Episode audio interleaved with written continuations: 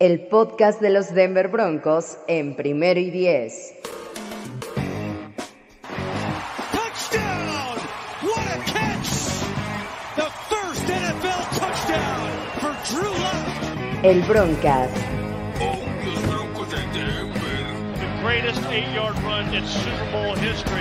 Elway. Con Fernando Pacheco, Andrés Cesarte y Jorge Tinajero. Broncos have done it!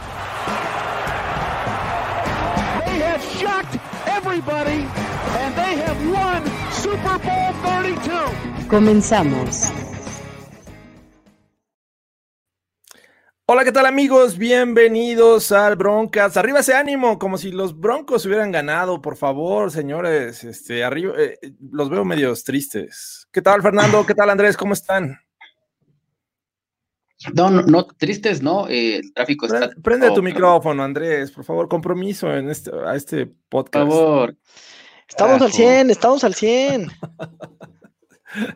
No puede ser. pa- parece que, que ustedes son la ofensiva de los Broncos en este momento. Pero yo soy Garrett Bowles. Yo soy Garrett Bowles. Ah, no puede ser. No puede ser que, la persona con menos compromiso en el Broncas sea Garrett Bowles, versión 2020. Te, te lo creeré del 2019, no del 2020. Pero pues ya estamos aquí, amigos. Nos llevamos una triste derrota. Para todos aquellos que decían que se podía ganar a lo- a los Chiefs, nos llevamos un golpe de, de- de realidad y vimos una versión demasiado triste, sobre todo del lado ofensivo y por ahí equipos especiales que ya hablaremos en su momento. Pero hay algo que me gustaría comenzar analizando porque me parece que es un tema general eh, entre muchos fans de los Broncos y es la falta de paciencia que tenemos con el tema del coreback. Queremos como que eh, el siguiente jugador que esté en esta posición en, en el equipo tenga el éxito inmediato. Y me parece que debemos de aceptar que esto no va a suceder ni con el siguiente, este, si es que hay otro después de Drew Lock. ¿Ustedes qué opinan de esto? Queremos a Trevor Lawrence. Queremos Ah. a Trevor Lawrence, Jorge, por favor. Dejemos No de ser. engañarnos, dejemos de engañarnos. ¿Tú, No, Fernando? Mira, creo que eh, es difícil, es difícil, obviamente, ver malos resultados año, año tras año, ¿no? Llevamos cuántos corebacks después de la salida de Peyton Manning, seis, siete, si mal no recuerdo. Y obviamente lo que el equipo eh, es, por lo que los fans estamos acostumbrados es a ganar, ¿no? O, o ver un equipo ganador. Obviamente, eh, esto, esto tiene, es un periodo de adaptación. O sea, si lo vemos fríamente, Drew Lock tiene siete partidos como titular, es un novato, ¿no? Es, es un novato realmente. Entonces, no podemos desesperarnos. Es un niño, es un niño. Es un, es un niño, es un Aprendiendo niño apenas. Es un niño aprendiendo a caminar y tiene, los- y tiene esos y tiene esos errores porque obviamente pues, nadie, digo, hay, hay, hay excepciones eh, muy remotas como el caso de, de Joe Burrow, ¿no? Como el caso de tal vez Justin Herbert, que, eh, eh, que son de impacto, que, o que han sido de impacto, pero bueno, son los contados o son muy pocos los, los, los casos de los corebacks que salen de, de- del colegial y son un impacto brutal, ¿no? Entonces, hay muchas, hay muchas áreas de oportunidad con, con Drew Lock. recordemos que viene de un sistema en el colegial donde nunca tuvo un snap abajo del centro, todo era en shotgun. eh, entonces es un proceso de adaptación muy complicado. Entonces, creo que necesitan tener muchísima paciencia los fans de los Broncos con Drew Lock, porque el talento lo tiene, hace, hace la mayoría o casi la mayoría de todos los lanzamientos en el, en, el, en el equipo, en un juego profesional, solamente hay que tenerle mucha paciencia. Ahora, eh, creo que voy a, a rematar con, con un comentario que para muchos fans este, tal vez no lo sabían, pero yo les pregunto a ustedes, amigos, ¿quién fue el, el- el jugador que con su año de novato tuvo más intercepciones o tiene el récord de intercepciones? Este, Peyton? Manning. Peyton Peyton Manning. Manning. Y no, y no estaban pidiendo la cabeza de Peyton Manning en el primer año, ¿sí? O no Entonces, sé, no sé, no fui fan de los Colts en ese momento. bueno, yo tampoco, ¿no? Pero, pero bueno, creo que, creo que tenerle demasiada paciencia a Drew Lock porque pues, es un novato, es un novato con siete partidos. Sí, sí, pero te voy a decir una cosa. Te A voy a, ver, decir venga. una cosa. Estoy asustado porque ¿tú sabes quién tiene el peor rating de la NFL? ¿Tú Lock. sabes quién? ¿En esta temporada? Drew Lock. Caray, Drew Lock. Y, tenemos nombres ahí como tu Sam Darling, por ejemplo, y abajo de Sam Darling está Drew Lock, ¿no? Entonces, esos números, esos números me asustan, ¿no? A ver, también hay que entenderlo. Lo que dices es muy cierto, Fernando. Eh, Drew Lock no era un prospecto del nivel, eh, tal vez, pues ni de Justin Herbert, ni, ni de Joe Burrow, ni mucho menos, ¿no? Entonces, eso significa que necesita más tiempo para pulirse y, y, por eso salió en una segunda ronda. No es una quinta ronda, no es un Gardner Minshew, eso es indudable. Entonces hay que tener un poquito más de paciencia. Es broma, yo no creo que, necesitemos ir por Trevor Lawrence, creo que hay que apostarle, pero obviamente el tiempo en el reloj de John Elway, así mira, va así, va así, y ya va por acá, ¿no? Están dando las 12 y se le va a regresar a, a hacer una calabaza el carruaje, entonces, pues obviamente estamos preocupados, ¿no? Aquí, eh, por ejemplo, nos dice Ana Polar, ¿qué hace Mahomes Pacheco aquí? Tenemos un impostor. Y de hecho, eh, sí fue uno de los reclamos que le hicimos antes de este eh, broadcast. Por favor, si ustedes creen que debemos este, vetar y, a Fernando Pacheco por tener una foto de Patrick Mahomes en su cuenta de Twitter, por favor, llame a 01800 el broadcast para conocer su opinión, porque la verdad es que no se nos hace justo, Fernando. Fernando, el micrófono, ¿por qué? ¿Por qué? Eh, estoy batallando con ustedes, muchachos. ¿Qué carajo, pasa? carajo, Fernando. Eh, eh, es, la, depresión post Kansas City. Y bueno, en mi defensa ah, tengo una apuesta de toda la vida con un amigo que creo que Luis Aburto y, y, él son los únicos fans de los Chiefs ahora, ya sin Tinulé y Sarada. Desde hace más de 15, 16 años tenemos esta apuesta de este la foto de perfil ya antes Facebook para Twitter y este, bueno, pues me ha tocado perder las últimas 10 veces, entonces a, pagar Mañana mismo la cancelas, por favor. Por favor. Mañana mismo se acabe esa. Pero ni te, ni te preocupes, Fernando, porque esos fans de los Chiefs van a resurgir, ¿no? O sea, hace cinco años Seattle tenía fans, ahorita ya desaparecieron y están resurgiendo. Este, todos los de los Pats se van a extinguir y van a regresar. Los únicos fieles aquí somos los del Broncas, que estamos sufriendo, pariendo chayotes semana a semana, pero aquí seguimos, ¿no? deberías de, cambiársela por un tatuaje en el trasero, en algún lugar donde no vayamos a ver, este, nunca en la vida, porque... Como el de Shane Ray. Exacto, él, lo tiene en la espalda, pero bueno, tú, tú lo puedes ocultar en otro lugar donde se te antoje. Ahí este, tienes tu logo de los Chiefs y, ya no todos lo, vamos a ver. Por acá me decían, este, había un comentario que quería yo responder, denme un segundo. Eh, era referente a Justin Herbert, aquí está. Daniel eh, Vidales dice, eh, si es Vidales, Justin Herbert tuvo el éxito inmediato. A ver, el éxito inmediato lleva una victoria una, sola victoria fue la primera y contra los Jaguars. El resto han sido derrotas. Se ha visto bien, sí, eh, pero acaba de comenzar su carrera. No podemos eh, decir que ya es el éxito de Justin Herbert. Ha comenzado bien, eso es indudable. Y bueno, vamos a, vamos a, jugar contra él la siguiente semana, pero de ahí a que ya tenga éxito es totalmente otro, otro boleto. Ahora, el tema de Drew Locke, para mí, yo también estoy de acuerdo con Fernando, eh, ha empezado su carrera de una manera este, pues, bastante... ¿Fatídica te gusta? Sí, el término fatídico me gusta porque obviamente este, no se esperaba que fuera titular el año pasado tampoco, pero estando ahí Joe Flaco, que era la opción obvia por ser eh, veterano, pero eh, comienza lesionado, regresa de la lesión, este, lo tienen que apresurar porque ya ni siquiera Flaco también este, no contábamos con él. Eh, y, tiene que reemplazar a Allen, que ya venía para, de manera desastrosa. Y el tipo gana cuatro de, cinco juegos, ¿no? Comienza bien. Este 2020 se esperaban grandes cosas, pero al final de cuentas, con cinco juegos, todavía no te da para, decir, wow, es el coreback del futuro. Me imagino que eso es lo que planea John Elway. Ahora, ya no tenemos tanta confianza en John Elway con el tema de corebacks, ¿o sí?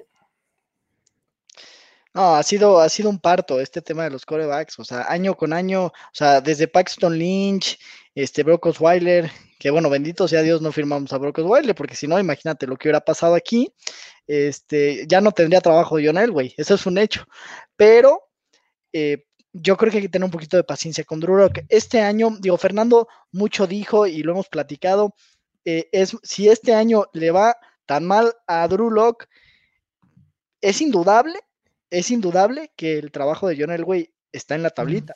Digo, a pesar de las lesiones, ¿no? ¿O no? Ah, debe de ser. No, los, no, no lo sé, yo no lo sé porque tal vez sí estamos crucificando a John Elway por no encontrar el quarterback franquicia, pero bueno, las otras, ha, tenido otras muy buenas cosas, el, ejemplo de mantener a, Shelby Harris, tal vez este, callando en la boca con Michael J. Moody, o sea, ha traído muy buenos, muy buenos prospectos en los últimos dos drafts, creo que ha hecho buen trabajo, y eso es obviamente parte de, lo que hace John Elway, ¿no? Si bien ha mantenido una defensa completamente eh, competitiva, eh, y ha, hecho algunas cosas interesantes, como el hecho de, por ejemplo, no darle la extensión de contrato a Garrett Bowles, ¿no? O sea, creo que las decisiones que ha tomado Elway no son tan malas, pero obviamente lo que nosotros queremos como fans y, como este fanáticos de fútbol, americano pues es, de victorias, ¿no? ¿Y quién te da esas victorias o quién es la cara de la franquicia? Pues obviamente un quarterback.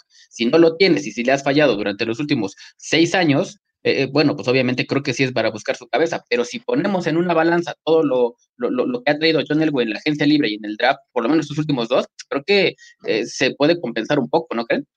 No, y ha tenido un gran acierto, un gran acierto que nosotros cuestionamos muchísimo. Yo, yo fui el primero, ¿no? Y, Christian Fulton está ahí escuchándome en su casa, que nadie sabe ni quién es hoy, pero nosotros cuestionamos mucho el que primera y segunda ronda fue, fuera la ofensiva en el draft, porque cuestionábamos mucho la, defensiva que hoy ha sido quien ha dado la cara. Sin embargo, a pesar de que es un punto muy favorable para el güey, sigue siendo un punto muy negativo, porque hoy la, ofensiva está de, terror. O sea, somos la segunda peor ofensiva en yardas y la tercera peor ofensiva en puntos, ¿no? Entonces, digo, Sí ha habido la lesión de, Drew Locke, por ahí la de Philip Lindsay, la de Cortland Sutton. Sin embargo, ni Jerry Judy ni KJ Hamler por lesiones, por novatez, por lo que tú quieras, han tenido un impacto eh, en la ofensiva inmediatamente, ¿no? Y la primera y segunda ronda eh, tendrían que tener ese impacto. Y tienes otros, otros jugadores como eh, Justin Jefferson, de quien hablamos mucho, o el mismo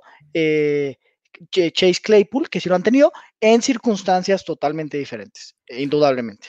Pero lo que sí no podemos negar es que el regreso de Drew Locke después de la lesión contra los Steelers pues, ha sido muy malo. O sea, se gana contra los Pats, pero con una ofensiva este, que dependió mucho de, las grandes jugadas este, y sobre todo de los wide receivers, rescatando ahí algunos envíos. Algunos los hizo bien, otros no tanto. Sin embargo, no, consiguen ser efectivos en zona roja.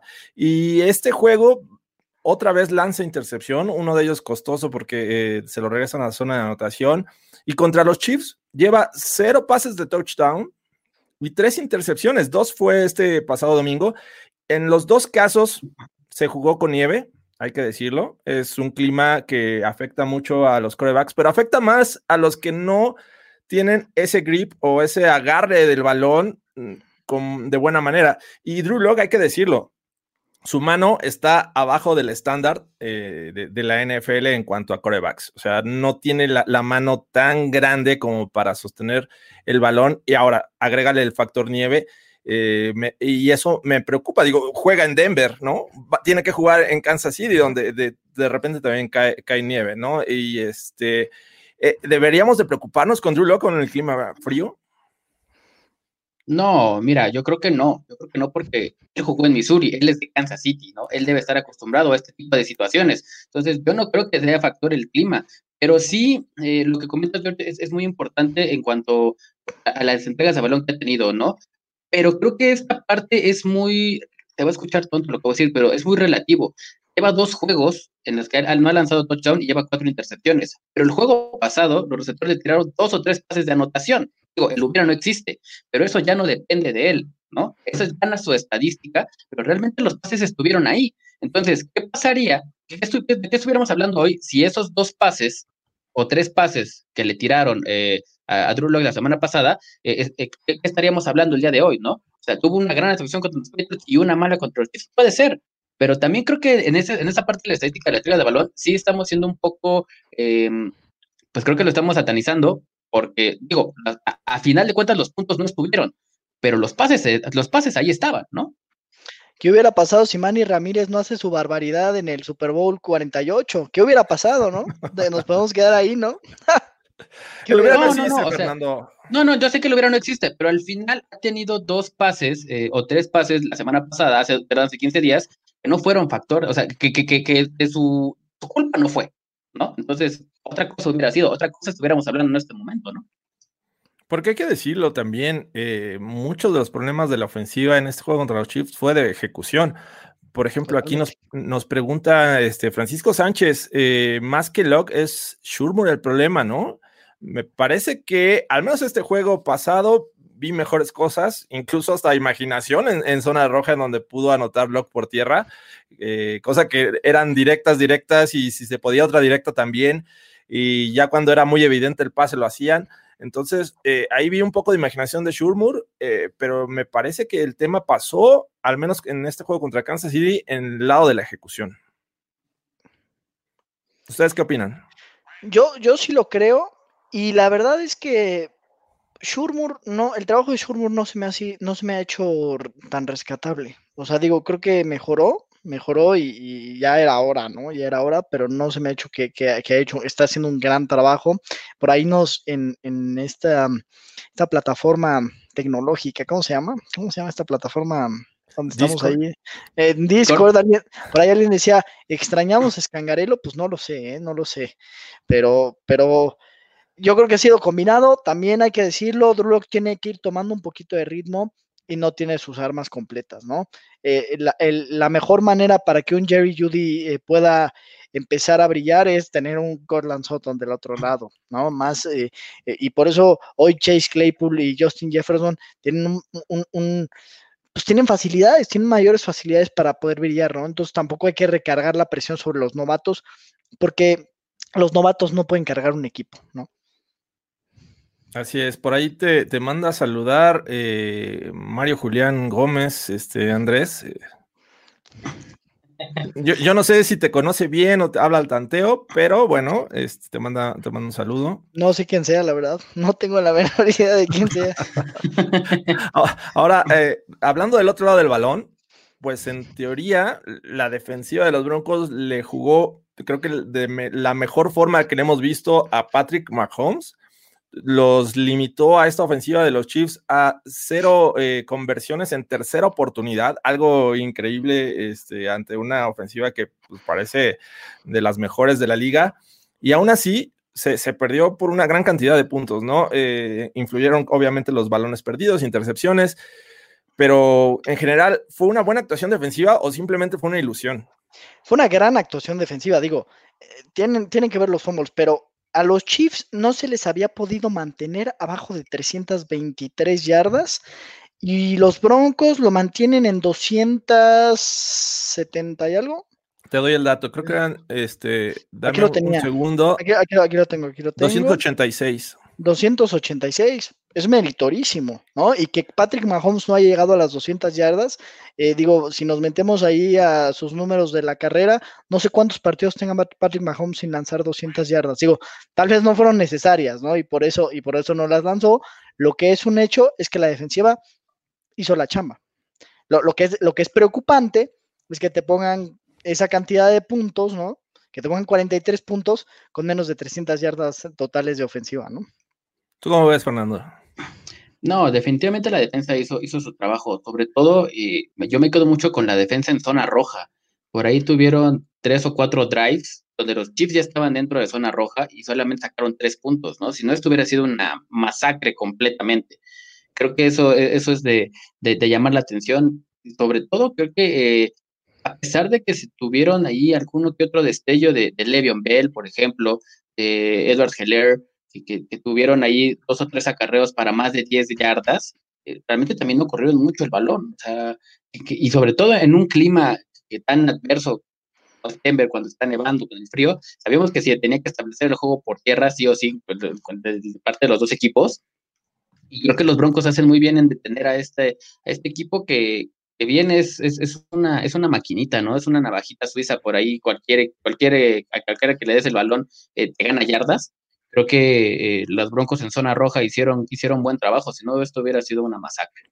Y, mira, y, nada más para cerrar ese punto, o sea, con todas las bajas, Mike Purcell, eh, Casey, eh, Von Miller, etcétera, etcétera, etcétera, somos la cuarta mejor eh, defensiva en yardas y la número 12 en puntos eh, permitidos, ¿no? Digo, y, creo que luego los puntos permitidos son súper engañosos cuando la, ofensiva no te está ayudando y cuando tu defensiva está tanto tiempo dentro del campo, pero de que la defensiva ha ido cargando al equipo y ha dado la cara, creo que eso es indudable.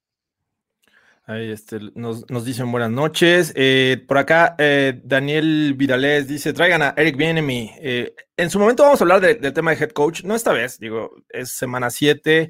Hay algunos pros y contras con el tema de Big Fangio, pero creo que todavía no es momento de, este, renunciar a, Big Fangio. Yo siento que la defensiva jugó bien en términos generales, presionó al coreback. Digo, también la línea ofensiva de los Chiefs tenía bajas eh, interesantes. Por ahí vimos a un Malik Reed eh, siendo efectivo, eh, Jones eh, también teniendo sus momentos importantes. En general, bien, pero yo, yo les decía, a veces las estadísticas pueden ser un poco engañosas, ¿no? Do- dos ocasiones la ofensiva de los Chiefs empezó en territorio de, los Broncos, una en la yarda 21, otra en la yarda 15 o 14 más o menos. Y de ahí pues se generaron puntos, ¿no? Es difícil cuando ya te dejan este propio territorio y la defensiva sufre en este momento. Así es que en general bien, pero eh, otro, otro tema interesante que surgió de este juego y fue pues la mala actuación de los equipos especiales, ¿no? Otra vez se, sufre, eh, esta vez impacta en el marcador. Eh, ¿Ustedes creen que ya eh, debamos de pedir la cabeza de Tom McMahon, el coach de equipos especiales? Yo diría que sí. Yo diría que sí, porque eh, lleva no solamente esta temporada, ¿no? O, lo que va de esta temporada, sino desde la pasada dando, dando malas actuaciones. Eh, creo que eh, culpábamos mucho a, al pateador anterior, no me acuerdo ni de su nombre. Eh, Dustin Colquitt, no, no, no es cierto, Dustin No. Colquitt era, este, no, no, no, Dustin Colquitt salió hace varias temporadas. Este, no recuerdo el nombre del pateador anterior, pero No bueno, tanto lo nada, Fer. no me acuerdo de nada ya, este, la edad. Pero bueno, cre- creo que este, a raíz de esto te das cuenta que, que realmente es una, una unidad muy mal coachada.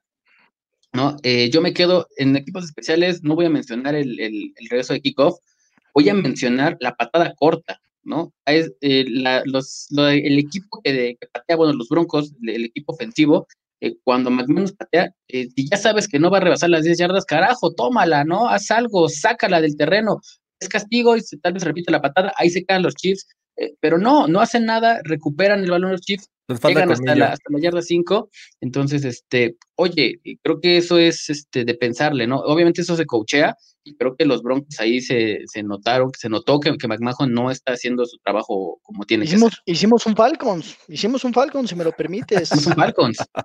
Hicimos un Falcons. Oye, pero, pero al menos el de los Falcons eh, estuvo más yo. cerca de, de las 10 yardas, ¿no? En este caso creo que nada más llegó a la yarda 5. O sea, Llegó estuvo a la yarda 5, peor. ¿No? Bueno, 5 yardas Oye, después de, la, de la, este, de la yarda 30, 35. Tre- Se parte ya de la 35, ¿no? Sí, Sí, regresó una vez más a la yarda 35. Así es que eh, sí, ho- horrible lo de equipos especiales. eh, y, y bueno, por ahí nos anotan y creo que con eso ya se viene abajo toda esperanza en el juego, ¿no? sí, totalmente. Ay, bueno, y bueno, eh, por último, eh, acercándonos ya al final de este análisis del juego contra los Chiefs, ¿qué rescatan de, de- este, de la actuación de estos Broncos que, digo, son aplastados eh, nada más y nada menos que por 43 a 16? O sea, ¿Vieron algo positivo de este juego? Me gustó el festejo de Drew. Me gustó el festejo de Drew en el touchdown. Estuvo creativón, estuvo swaggy, estuvo eh, como white chocolate, ¿no? Eh, eso me gustó, la verdad. Tú, Fernando. No, no vamos a, no va a haber Em. premios Fernando Pacheco esta ocasión porque no, o sea, no lo merece, no merece. no, Pero, no, no, no, ¿qué no lo rescatas? merecen. No, ¿Qué menos con la rescato? foto que tienes en Twitter. Oh, bueno, ya la voy a quitar, ya, nada más, ya la voy a quitar, prometo que la voy a quitar. Este, yo que rescato a Bradley Chop, yo rescato a Bradley Chop, creo que tuvo un buen juego. Eh, por ahí tiene, tiene sus, capturas, eh, se ve que, que está tomando o retomando el nivel. Sobre todo me quedo mucho con la, obviamente la presión que, que ejerce Mahomes, pero en el juego por tierra está ejerciendo eh, mucha presión, está deteniendo a, a lo- él está haciendo las tacleadas a los corredores y está forzando también a, las pérdidas de, yardas. Entonces creo que Bradley Chubb eh, en este partido me, me- me demostró que, que está retomando el, el nivel de, de cual se le espera y este y yo me quedo con, con esa parte positiva para los Broncos. El, el punter que querías mencionar es Colby Watman. Kobe Waldman, sí, Exacto. efectivamente, por ahí lo puso el tocayo. Sí. ¿Y qué me dicen de la actuación y, regreso después de, estar lesionado de Philip Lindsay? Iba, bastante bien, rebasa las 70 yardas eh, terrestres antes de que lo, manden este, lesionado por conmoción. La verdad que se, estaba viendo bastante bien para un jugador que no venía con ritmo y, este, y lo hace contra una defensiva que hay que decirlo. Eh, tiene buenos frontales, así es que este, me gustó mucho el regreso de, de Philip Lindsay. ¿Y qué me dices de, hacer de, Gordon con sus fumbles? No. ¿Puedo hacer, un, ¿Puedo hacer un paréntesis muy grande? No, haz tu este, paréntesis que necesites, Fernando. Gracias. Adelante, Fernando, su programa. Lupita García, me estaba cambiando de casa, ahí hay un comentario al final, yo si me haces el favor, este, debo una apuesta este, de, cuarto y pulgadas. Lupita, me estaba cambiando de casa. Ya paga. Ya por fin estoy, eh, eh, estoy, Fernando. estoy, la próxima semana prometo pagar esa foto para, para cuarta. Comprométete, por favor, ¿eh? Comprométete que... para, el, próximo cuarta y pulgadas, esa van a tener esa foto del Barrett Man. Cuarta y pulgadas necesita. mis ojos no. Eh, cuarta y pulgadas y, Carlos Gorospe necesitan que pagues esa apuesta, así es que. Así será. Esperamos que cumpla. Eh, así, y, algo más que rescatar, realmente fue poco, ¿no? Y que, y que Drew bueno, sale, sale y dice, tengo que jugar bastante mejor. Bueno, pues peor no puede jugar, o sea, eso que ni te preocupes, o sea, mejor va, a tener que jugar, ¿no? Ya peor, pues creo que está muy complicado, ¿no?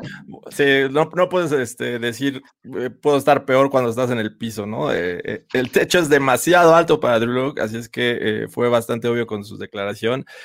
jugando de esta manera, ¿a qué aspira a los Broncos el resto de la temporada? Pues yo, yo creo que, yo creo que a, buscar mejorar la, ejecución, ¿no? Ir, ir, mejorando la ejecución, que Drew vaya encontrando cierta química con sus receptores eh, novatos, que la defensiva siga con este gran ritmo y, con esta química, porque hay buenos elementos que. Ay, caray, ese para quién es. No sé, pero... no manches, no manches. Se, se, subió el comentario y tuve que apretar eso, pero era, este era el que quería poner. El, de Jaime, ¿para quién es? Eh? No sé, no, sé, a, quién le dice.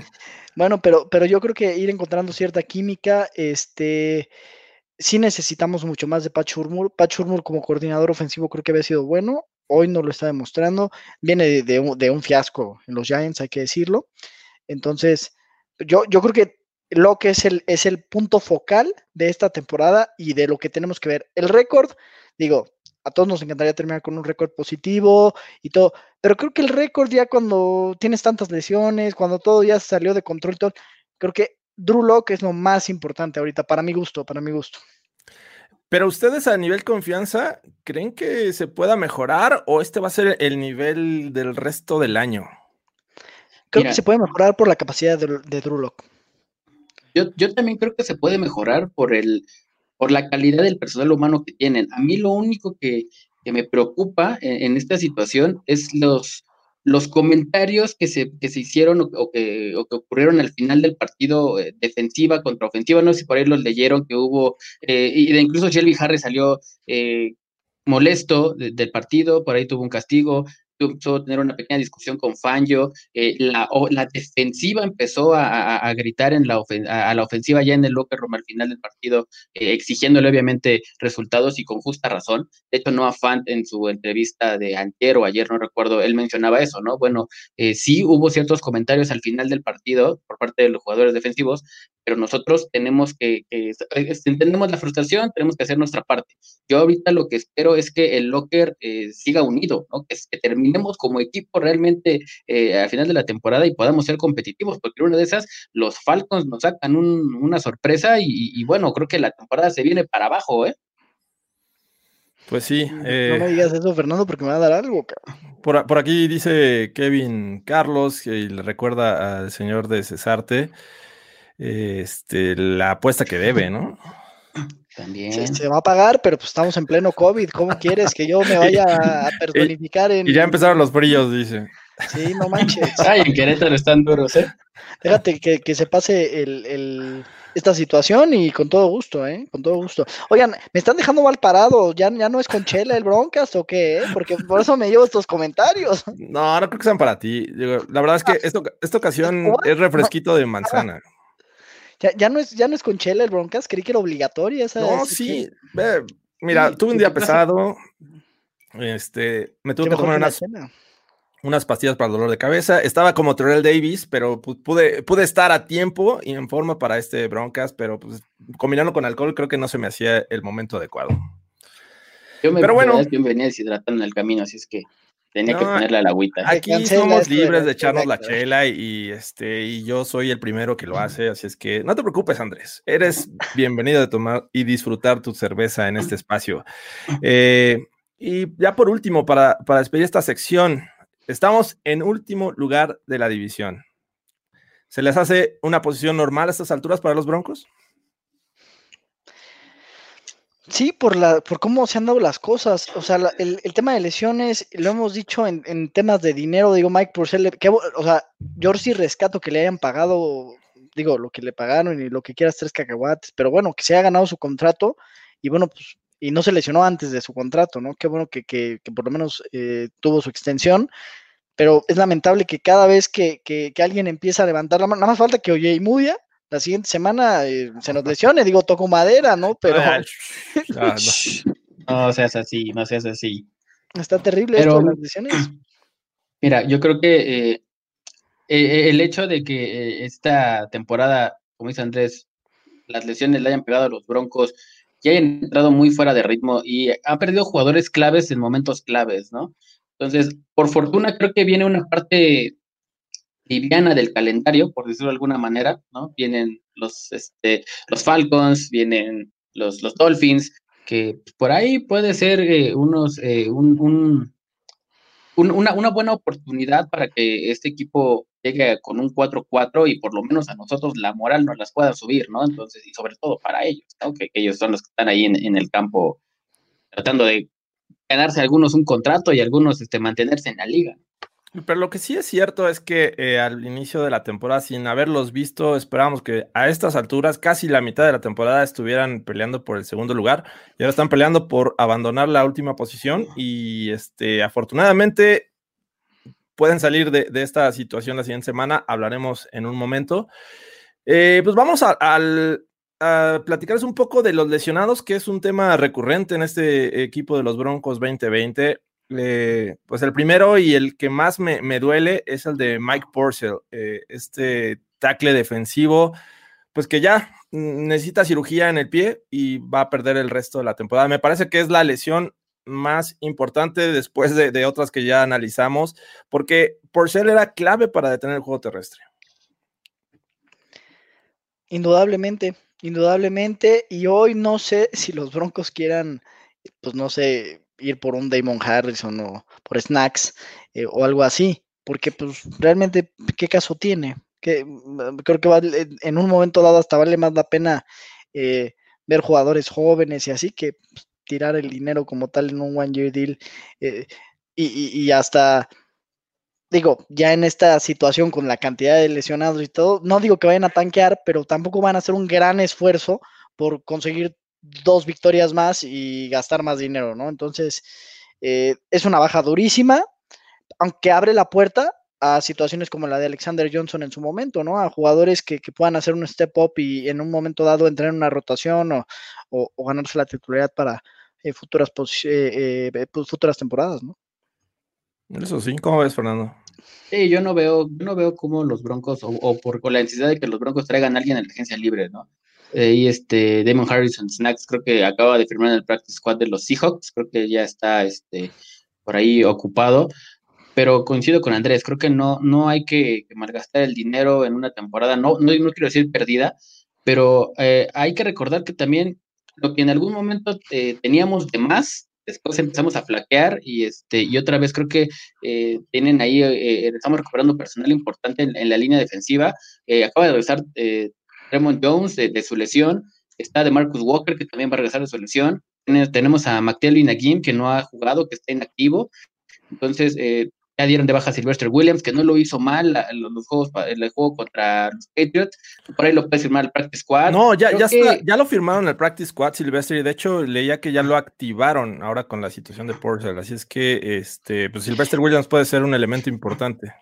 Sí, ya lo activaron y McTelvin Agin podría ser el titular incluso. Exacto. Entonces, yo no creo, yo no creo que los Broncos vayan a buscar a, un Quentin Williams por ahí, como se, como, se mencionaba en el grupo de Discord que tenemos en la mañana, o a Damon Harris. Creo que los Broncos se van a quedar con lo de casa y con eso van a terminar la temporada. Sí, no, no veo a los Broncos como un equipo comprador antes del trade line. Eh, este, me parece que es un equipo que incluso podría vender, pero no le queda mucho talento como para que otros equipos estén interesados. Y pensando en lo mejor que tienen, tampoco creo que, se deshagan de ellos. Así es que los veo inactivos en este rumbo a este trade line. Y por ejemplo, Justin Simmons, que tal vez no ha tenido la temporada que uno esperaría, digo, no sé, estoy poniendo un escenario sobre la, sobre la mesa. ¿Lo ven ahí por una cuarta, no sé. En, algún momento, en algún momento se, escuchó el rumor de que los, los Cowboys podrían hacer un trade por, por Justin Simmons. Los Cowboys se están vendiendo, Fernando. Sí, tampoco ya están en posición de, andar comprando. no, no, no, no, no, Eso, se manejó hace dos semanas. Ah. Eso se manejó hace dos semanas. Sí, y aparte de los Cowboys teniendo, eh, teniendo disponible a Earl Thomas, ¿no? Este. Mmm, Justin Simmons me parece un tema interesante para analizar porque le está pasando exactamente lo, mismo a John Elway con, eh, con, Chris Harris hace un año. Eh, no, no llegaron a un acuerdo en el que el jugador estuviera contento y pues prácticamente yo no estoy viendo al Justin Simmons de 2019, ese tipo que se convirtió prácticamente en líder de, la defensiva y este año pues, la verdad es que no está siendo ese, ese gran jugador que esperábamos. Eh, y me parece que mucho de ello se debe a, este tema del contrato que no, se llegó a un acuerdo. Así es que, pues triste, porque la verdad es que sí tenido un gran potencial, pero yo tampoco lo veo saliendo. Mm, no sé. Eh, por lo que hemos visto, creo que no es un, gran jugador en esta temporada como para que otros equipos se interesen. El futuro, quién sabe, pero yo creo que se va a esperar hasta el 2021 si se queda o se va del equipo. Y bueno, Vamos, tuvo una pésima este, tacleada ahí, perdón, nada más para, complementar, tuvo una pésima tacleada ahí contra Rick Hill en el último touchdown de, de los de los Chiefs, ¿no? Este, ¿qué me dices de, Sam Darnold? Ah, la, o la de Sam Darnold, ¿no? La de Sam Darnold también que le, rompió la cadera ya a los Jets. Sí, creo que va a la baja ya Justin bueno, eh, continuando con los lesionados rápidamente, Derek Tuska también se va al, este, al IR. Eh, Deonta Spencer, este jugador que no jugó, está día a día. Eh, probablemente tampoco juegue la siguiente semana. Tim Patrick, ese sí me preocupa. Tiene este, una, una lesión de un, un, tirón, ¿no? Me parece. tirón, sí. Eh, quién sabe si vaya a jugar también contra los Chargers. Y eh, Philip Lindsay, que, resultó conmocionado, pues hay que darle continuidad a estos dos últimos jugadores porque pues, son, parte importante de, la ofensiva. De por sí es triste y ahora le quitas a estos dos jugadores, pues, eh, ¿qué nos espera, muchachos?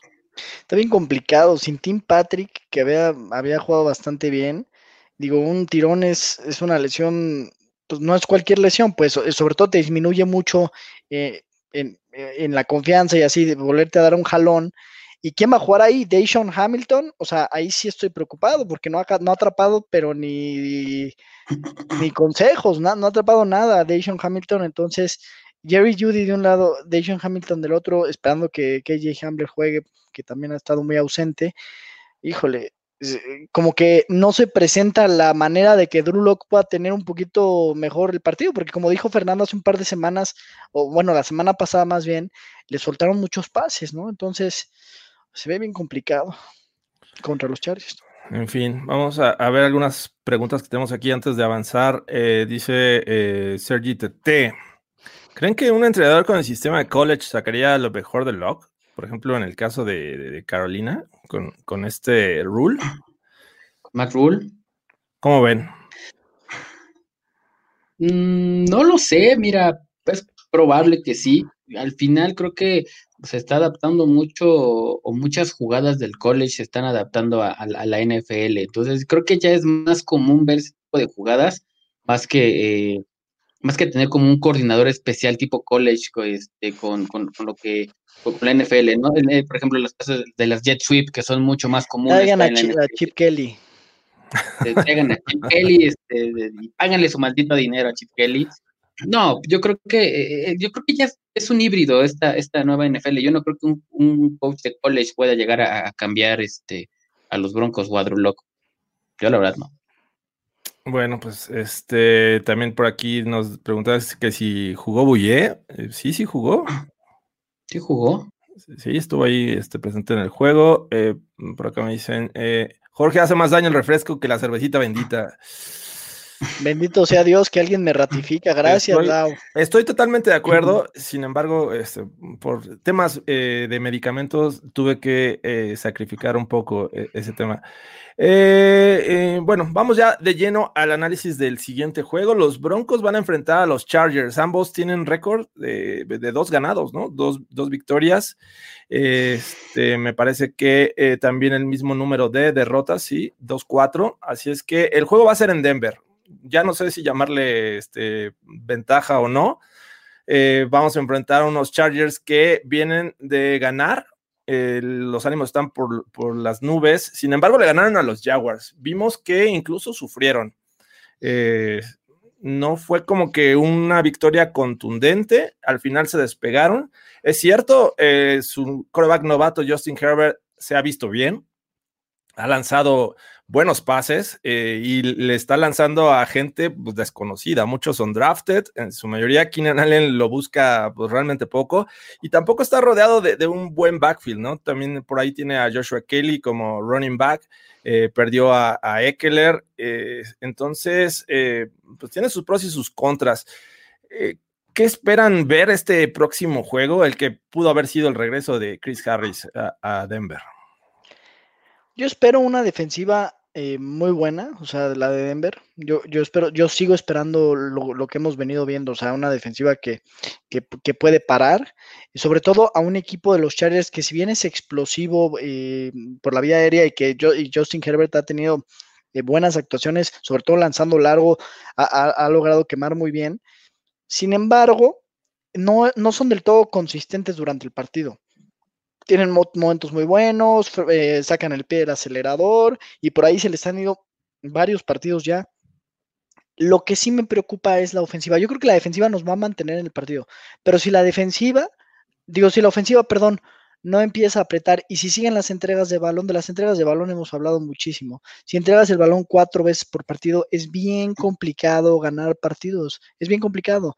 Entonces, a pesar de que la, de que la defensiva te mantenga en el, en el partido, sin Tim Patrick ahora y Melvin Gordon regalando balones por aquí y por allá, pues, ¿qué podemos esperar? Yo quiero ser positivo y creo que este partido se puede ganar. Es un duelo divisional y aquí es donde los jugadores eh, creo que sacan lo mejor de sí.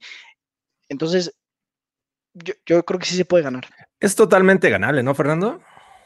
Sí, es, es ganable. Aquí hay algo, yo quiero rescatar dos cosas. Uno, el, el comentario de, uno de los comentarios de arriba de, de, de nuestro amigo Aarón Moya, con el, con lo, complementando lo que dijo Andrés sobre este, sobre Melvin Gordon, de, de, lo, lo, quiero encontrar para, para decirlo textualmente, porque la verdad es que me dio, me dio bastante risa. ¿El elefante rosa eh, o cuál? No, no, no, no, no, no, no, de, de, este, el único que puede entregar el balón en esta ofensiva soy yo, y tal vez el muchacho Drew Locke, ¿no? Entonces, este, hablando, hablando de Melvin Gordon, ¿no? Eh, pero mira, el, el, juego sí, completamente, o, es, es, muy ganable. Creo que lo que hay que rescatar de esto es exactamente ese, ese comentario, ¿no? Lo que los Chargers pueden aportar, o una de las, de las armas fuertes que tienen los Chargers, es Justin Herbert. Eh, es el único quarterback junto con Patrick Mahomes que lleva cinco juegos consecutivos con por lo menos 250 yardas. Y pidiéndole a unos dudes nobody, pues bueno, creo que habla bien de, de Justin Herbert. ¿no? no, pero Mahomes tiene, ya no tiró las 250, ¿no? Sí, sí, no, pero este, en, en, sus, sus primeros, primeros juegos. Partidos, ah, en sus primeros perdón. cinco juegos, en sus primeros cinco juegos, él, eh, Patrick Mahomes y Justin Herbert ah, perdón, han superado las, dos, las 250 yardas. Entonces, obviamente es un, es un quarterback con talento, es, es, un, es un chavo con talento, pero creo que la defensiva de los Broncos tiene eh, el upgrade para, para enfrentar a una ofensiva que si bien le gusta correr el balón, ya sea con, con Joshua Kelly o, o, con, o, con, Justin Herbert, eh, lo que mejor saben hacer los Broncos es detener la carrera, ¿no? A pesar de que no esté Mike Purcell, eh, han demostrado sobre todo, eh, también con, con, el trabajo de Josie Jewell, que ha hecho buen trabajo deteniendo la carrera, aunque al señor Tinajero se le olvide su nombre. pero creo que los Broncos ¿Quién? pueden, pueden el 47, el, el ah, 47. Ah, ya, ya, ya, sí lo ubico, sí lo ubico. El, lo he el visto 47. Jugar. Te has visto jugar y, lo, lo, has, lo, ha, lo, hecho bien en las últimas dos semanas. Entonces yo creo que esa es la, ventaja que tienen los, Broncos sobre, los Chargers esta semana, ¿no? Y sobre todo, bueno, aunque sean poquitos, 5.600 fans de local, pues vamos a ver si, si así se hacen presentes. Dice Wilmar Chávez, prendan las alarmas, el señor de César te quiere ser optimista. Yo sí quiero ser optimista porque es un escenario ideal.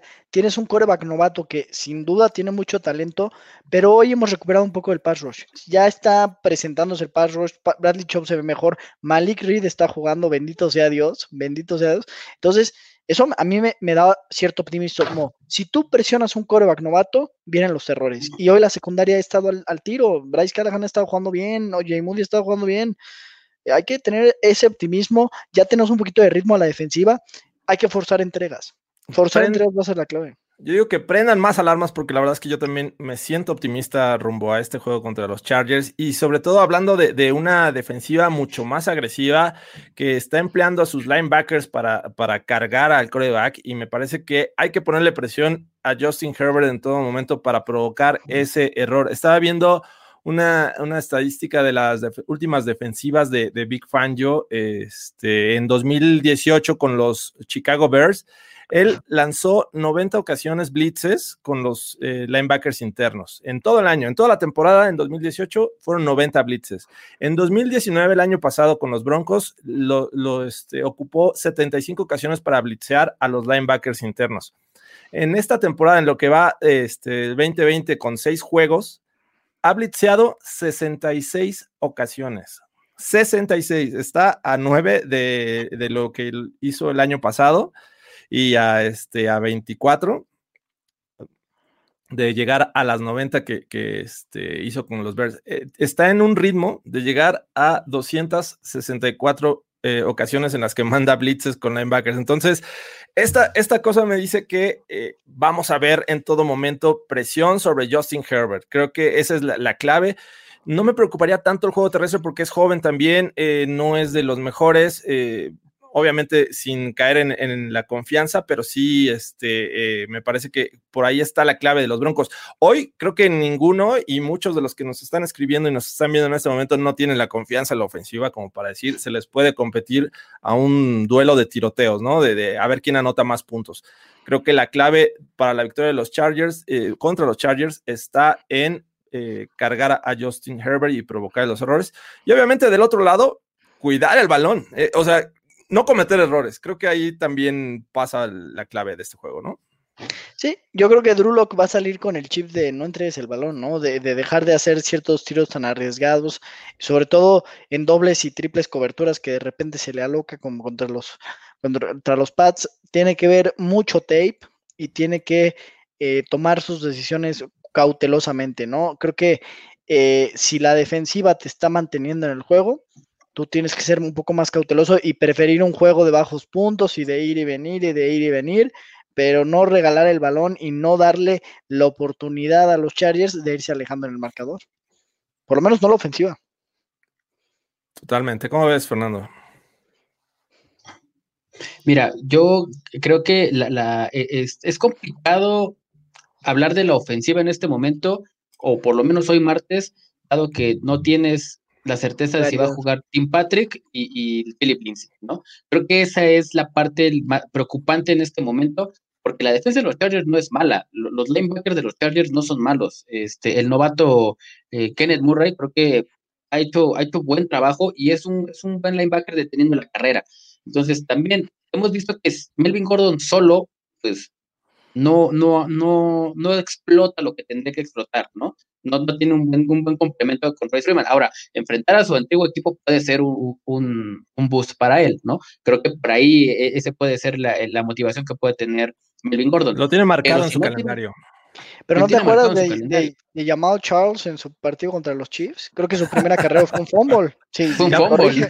Corrígeme si estoy Jamal, Charles ya, ya, tenía, este, ya no tenía rodillas en ese juego. No, yo, yo creo que eh, tenía contrato todavía con los Chiefs, tenía ahí chanchullo, le dijeron, oye, vete para allá, ¿no?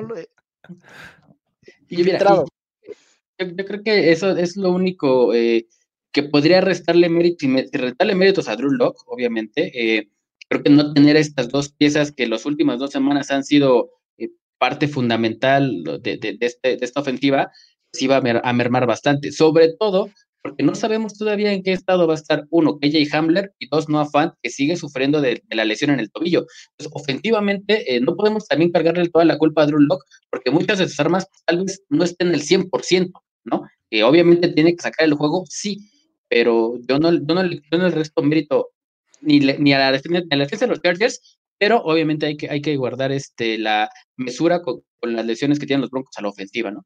Oye, ¿qué me dices de Albert Okwekmunam, que llegó eh, pues prácticamente para ser una pieza importante en el esquema de, esta ofensiva y sobre todo de Drew Locke, que obviamente ya lo conocen, ¿no? el, juego pasado contra los Chiefs terminó como líder en yardas por recepción. Muy bien. Él tiene que ser... Y perdón, eh, Fernando, yo tengo la duda, ¿a qué hora llegan las yardas de o los downs para Jake Bott? ¿A qué hora llegan?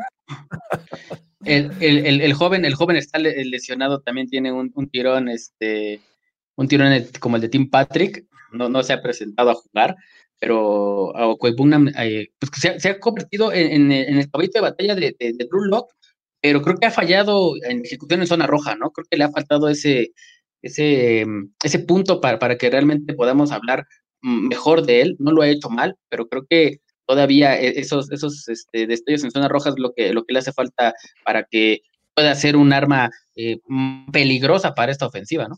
Ahora, el, buen punto de Okwekbunam en el partido pasado es, fue el único receptor de Drew Lock que se fue con todos los targets recepciones, 7 de 7 para 60, o sea, eh, eso es positivo, ¿no? Digo, ya si, si el partido anterior no, no estuvo tan brillante, ahora se fue 7 de 7, eso es química al final de cuentas y esperamos que para el siguiente partido anden como relojito. Sobre todo porque Noah Fan no regresó con el ritmo, ¿no? Este, y, son estilos muy, muy este, parecidos los de Albert Okokunam y, Noah Fant. Eh, pero pues obviamente para que sean efectivos eh, ahí en la zona roja, como dice Fernando, hay que llegar a la zona roja. Eh, y es un tema. Avanzar el balón, ser constantes, proteger el balón, creo que son claves de esta ofensiva. Y sobre todo que Drew Lock es un juego que a pesar que la defensiva de los Chargers no es tan mala, me parece que tiene la oportunidad para, para este, crecer. No, no tapes la cámara, Fernando. No, no, no, no, no, estaba quitando una mosquita que está por ahí. Qué falta de respeto. Sí, no puede ser. Pero bueno. Eh, y por eso. Dice eh, una, buena pregunta, Fernando Pérez. ¿Quién creen que será más determinante, eh, Gordon, Fant o Judy? Digo, para tener series largas y, y con Híjole, este Gordon, yo diría que Gordon, porque como bien dijiste tú, George, yo espero de, o no me acuerdo si lo comentó Fernando, yo espero de un, Melvin Gordon motivado, este, y que, venga obviamente de todas las entregas que, ha tenido, eh, del coraje, de todo esto, eso lo canalice positivamente, proteja mejor el balón y corra con mucha fuerza. Sí, yo también creo que Melvin Gordon va a ser el, el que le dé este ofensiva mantener este, los drives, los drives con vida. Dice, Bot no se ha presentado a jugar en su carrera. no, ha llegado. Dice al arquitecto Lourdes Moncada, ah, más vale tener un juego controlado y no, no tratar de atacar mucho, ya que en un descuido puede llegar las equivocaciones. Así de Denver hay que hacerlo con calma. Vámonos con calma y ojalá que, que los Broncos lo hagan así, o sea, que, que avancen, que, que sean efectivos en terceras oportunidades eh, si no juega Tim Patrick, me parece que va a ser complicado. Vas a depender de un Jerry Judy, vas a depender de ahí de, Hamler. Eh, la verdad es que el tema de Hamilton no me da confianza, no me inspira confianza esos drops que de repente tiene. Yo recurriría más a los Titans como Fant, como Kwekbunam, y ojalá y sea efectivo el juego terrestre si no juega eh, Philip Lindsay. Hay que esperar esa, esa noticia. ¿Ustedes qué esperan? Es momento de dar pronósticos en este Broncas rumbo a la semana 8. Yo espero un Drew Lock mucho más preparado para la presión, ¿no? Ahorita por ahí Rafael decía que Joey Poe, Samuel Ingram, Justin Jones y todos ellos van a traer loco a, eh, a Drew Lock. Yo espero un Drew Lock mucho más preparado por la, contra, contra el blitz, contra la presión, eh, más, más, eh, más hay como decirlo, vocal, ¿no? O sea, que, que, hable y acomode, eh, identificando mejor el blitz y que no se vuelva loco con el mismo.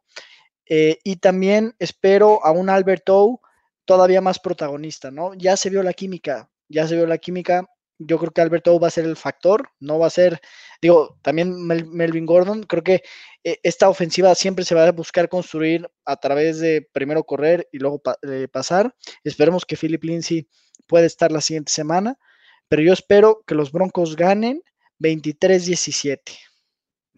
23-17. Imagínate, a los 23 puntos. Con, razón dice Kevin Carlos que, eh, ¿qué está pasando? El señor de Cesarte positivo. No hay zoológico con Fernando. La conexión de Jorge es estable. Esta semana se viene la sorpresa contra los Chargers. Efectivamente, ya, ya, ya, se, ya se juntó todo. Yo creo que ganan los Broncos. Yo creo que ganan los Broncos. Yo, eh, con todo Joey Bosa y Melvin Ingram y Justin Jones, la línea ofensiva ha hecho un trabajo hasta cierto momento, hasta cierto punto eh, Es que sabes qué, perdón, el, punto débil de esta línea ofensiva está en el centro, justo con el novato el Berry. Exacto. Pero este, esta ocasión no van a enfrentar a Chris Jones, así es que es una gran ventaja y por ahí podría haber, o sea, no me preocupa tanto la presión por, por fuera, sino por, fuera. el centro de la línea. exactamente ese es el punto que, yo quería tocar, ¿no? Tal vez Berry es, es, el, el eslabón débil de, esta línea ofensiva por el momento, pero yo creo que, pueden controlar a esta, esta defensa este, de manera respetable. Sí creo que va a ser un juego de pocos puntos. Yo creo que los Broncos van a ganar. Creo que van a ganar 20-14. Cada vez le bajas más a los marcadores, Fernando. Pues, oye, Bien, eh, por aquí eh, los invitamos a todos los que nos están siguiendo en vivo, en el chat en vivo, pongan ahí su, pronóstico.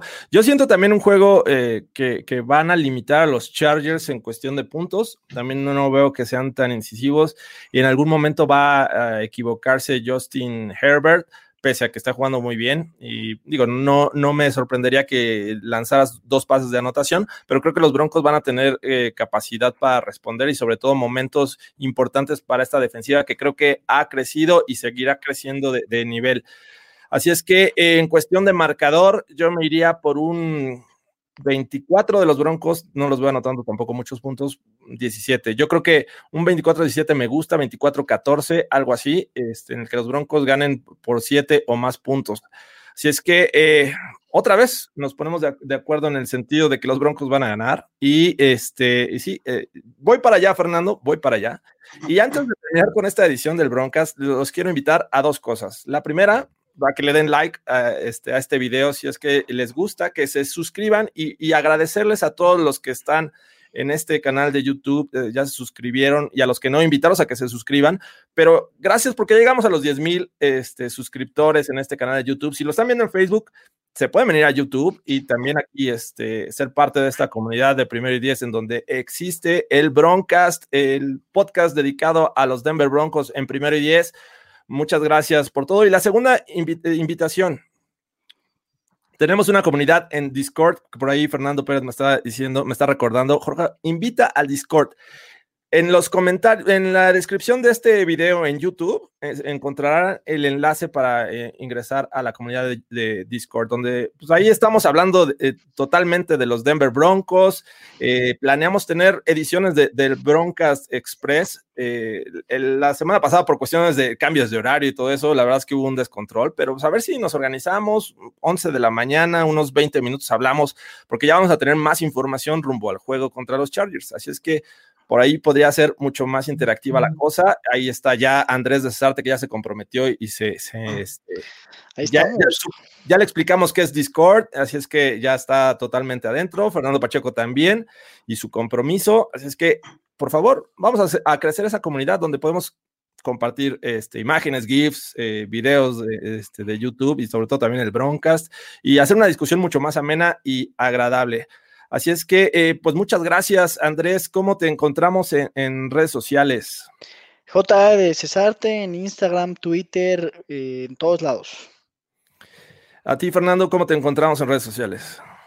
A mí me encuentran como Fer 43 en Twitter. Ahí estamos. Y yo creo que ya Andrés ya se unió a, Discord. Nada más falta enseñarle a Mongos y vamos a darle viendo.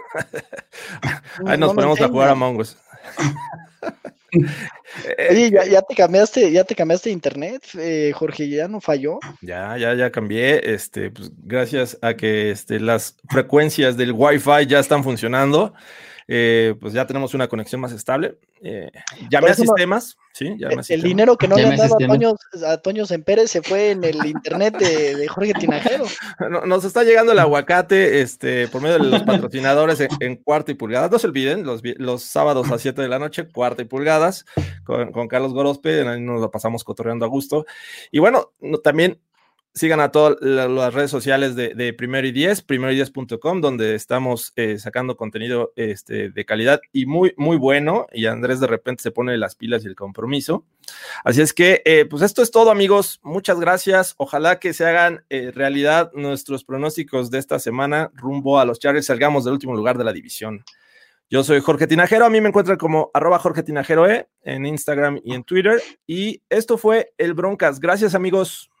Vámonos a Discord. Vámonos a Discord. Vámonos a Discord.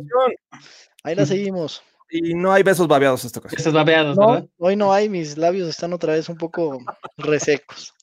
Venga, hasta la próxima. Bye, amigos. Adiós.